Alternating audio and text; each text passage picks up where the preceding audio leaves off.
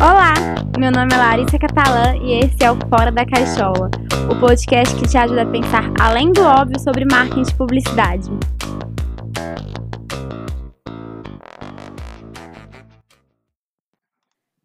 Fala pessoal, como vocês estão? Espero que vocês estejam muito bem.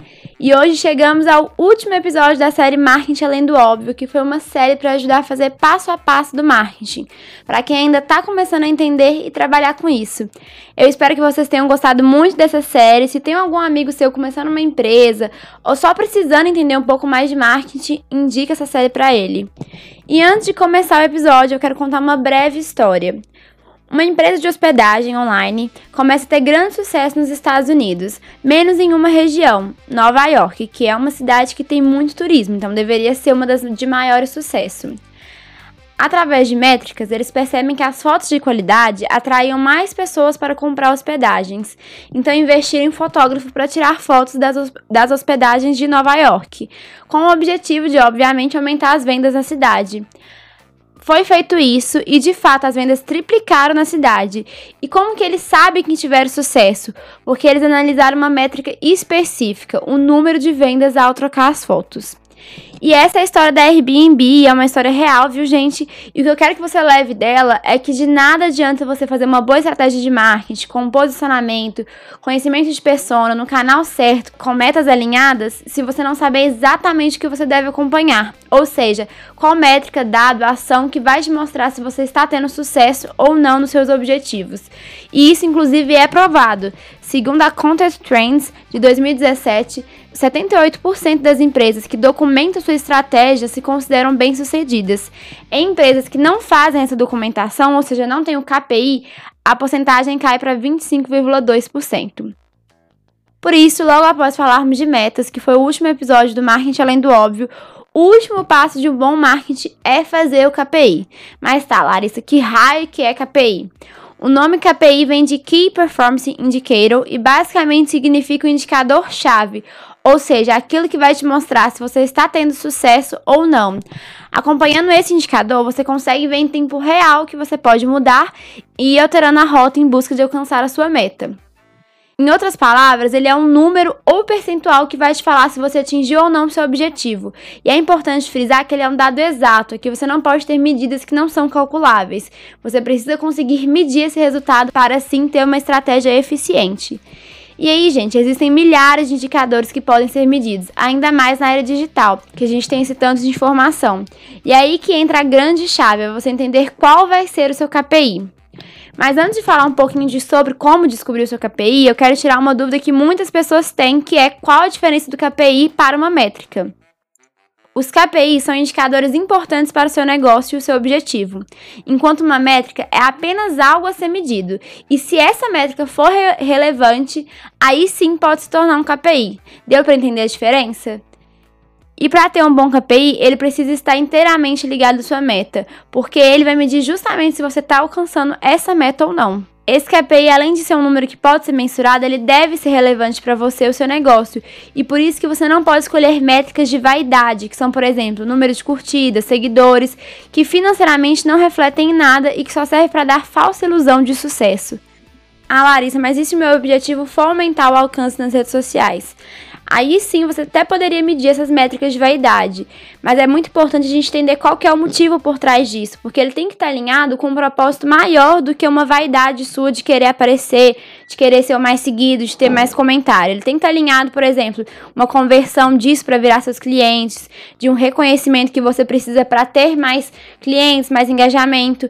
Então, nesse caso, nessas métricas de vaidade, o que eu recomendo é você fazer um mix de métricas. É você avaliar Ok, o meu KPI principal é o número de seguidores, mas quantos desses seguidores de fato convertem em cliente? Quantos desses seguidores de fato interagem comigo nas minhas redes sociais, viram um defensor da marca, viram um grande fã da marca e indicam outros amigos? Aí sim você vai conseguir ter um dado mais concreto. Outra coisa muito importante que muita gente não faz é que um bom KPI deve ser medido constantemente, porque é isso que vai fazer você mudar sua rota.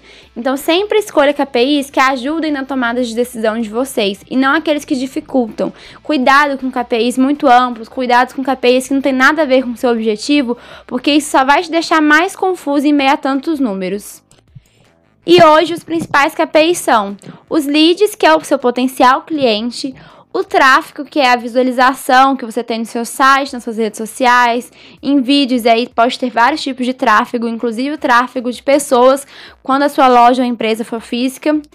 O custo de aquisição por lead, ou seja, qual que é o preço que você utiliza, e aqui entra muito o marketing digital, a publicidade, o que, que você precisa gastar de anúncio ou outras formas de anunciar o seu produto para conquistar esse cliente até você. Tem também a taxa de conversão, que é a porcentagem que mostra quantos desses possíveis clientes, os leads, se tornaram clientes. E tem também as duas taxas de receita, que é receita total, ou seja, quanto que o seu site ou seu negócio está tendo como receita, e receita por compra.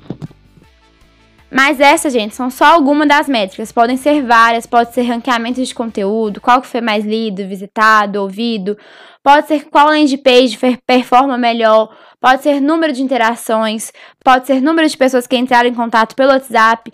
São N possibilidades, mas que só você vai saber quando alinhar com o seu objetivo. E para não ficar tão amplo, nas dicas práticas de hoje nós vamos relacionar os KPIs com alguns objetivos populares que vocês me falam muito aqui e que eu tenho certeza que vocês vão se identificar com pelo menos um desses objetivos.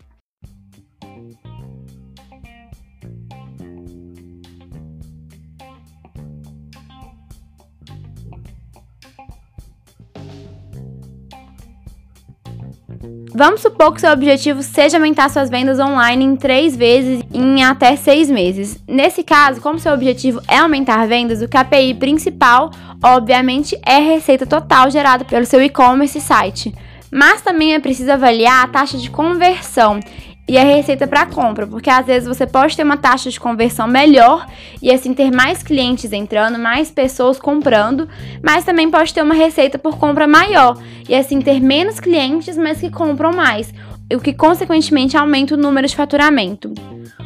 Outro exemplo de dica prática é se o seu objetivo é gerar mais leads, ou seja, mais possíveis clientes. Então, obviamente, a métrica principal é o número de leads que aí pode ser um cadastro, pode ser o número de pessoas que agendaram uma visita com você, o número de pessoas que estão em contato, em negociação. Tudo isso é clientes que estão interessados no seu produto. Mas, por exemplo, se você quer aumentar esses leads por meio de blog, vídeo, conteúdo, o número de tráfego no seu site pode ser interessante também, como um KPI secundário. Agora, se você quer que seus leads vão até o seu espaço físico para, para aí sim virar um cliente, você pode ter como KPI o número de pessoas que clicaram no endereço ou que clicaram no botão que sinaliza para agendar uma visita, marcar horário, alguma coisa do tipo. Outro exemplo de objetivo que muitas pessoas têm é querer aumentar a sua visibilidade nas redes sociais. Então, KPI como alcance pode ser, mas como eu falei lá no início do episódio, é uma métrica de vaidade, então você precisa fazer um mix com outras, como visualização dos seus vídeos, que também mostra quantas pessoas alcançou, engajamento das postagens, que é o alcance das pessoas, mas o que de fato elas estão interagindo, gostando, é justamente esse mix de KPIs que fazem você analisar se você está ou não de acordo com o seu objetivo, se você está alcançando esse objetivo. E agora, se você quer aprofundar ainda mais sobre KPIs e marketing em geral, anota as indicações do dia. A primeira indicação é um livro que eu estou lendo ainda, por isso que eu não trouxe um episódio só sobre isso, mas eu já estou adorando. É o Growth Hacking. Para quem não conhece, Growth Hacking é uma metodologia de crescimento rápido, de crescimento exponencial, que usa como base você sempre testar e é assim você vai testando e melhorando. E quando se fala em teste, não pode se ignorar KPI, ou seja, que é a métrica que vai avaliar o que, que deve mudar. Então é um livro que explica muito bem a importância das métricas do KPI e também te ajuda a ter KPIs que você nem imaginava que tinha, porque lá dá vários exemplos. Dá exemplos de supermercado, dá exemplo do Airbnb, que inclusive eu tirei de lá, exemplos de e-commerce, lojas físicas, produtos, serviços. Então é um livro bem completo para entender a importância e é uma metodologia que está super em alta. Futuramente eu pretendo trazer um episódio só sobre isso aqui. E as outras duas indicações são as indicações que eu já dei, mas como a gente está finalizando a série Marketing Além do Óbvio, eu acho que são indicações muito importantes para entender o marketing a fundo e que foi minha base para fazer essa série aqui. A primeira indicação é Marketing 4.0 do Philip Kotler, que ele basicamente explica como foi essa transformação do marketing ao longo dos anos e como ele está atualmente no mundo digital. Ele é um livro super interessante, didático, fácil de entender, com muitos exemplos e eu tenho certeza que vocês vão gostar. E a segunda indicação é um livro que eu gosto ainda mais, que chama Isso é Marketing, do Seth Godin, que ele é um dos grandes gurus, assim, do século XXI sobre o marketing. E o livro é super completo, ele fala basicamente, como o próprio nome diz, né, o que é marketing, mas assim, de forma bem preto no branco, sabe? Sem enrolação, direto ao ponto. E falando sobre as etapas direitinho também. Então teve várias coisas que eu falei aqui que eu tirei desse livro. Pessoal, o episódio de hoje foi esse. Eu espero que vocês tenham gostado. É um tema super importante para a gente fechar esse ciclo do marketing, dos passos do marketing e assim fazer uma estratégia de sucesso. Agora é pôr a mão na massa e fazer a estratégia de marketing de sucesso. E qualquer dúvida, gente, Larissa, não entendi o que você falou nesse episódio, não sei como aplicar isso no meu negócio, me ajuda. Vai lá no meu Instagram, arroba Larissa Catalã. Eu demoro a responder um pouquinho, né, gente? Assim como vocês, estou trabalhando, trabalhando pesado, mas eu respondo todo mundo, tá? Pode ter certeza. E eu vou adorar ajudar vocês também. Não esquece de compartilhar a série Marketing Além do Óbvio com algum amigo seu que gosta de empreendedorismo, marketing, que está começando uma empresa, vai ajudar ele com certeza. E também para aquele amigo seu que gosta de comunicação, gosta de consumo, tendências de comportamento, tem vários episódios legais aqui e eu tenho certeza que ele vai gostar de pelo menos um. Gente, um beijo e até semana que vem.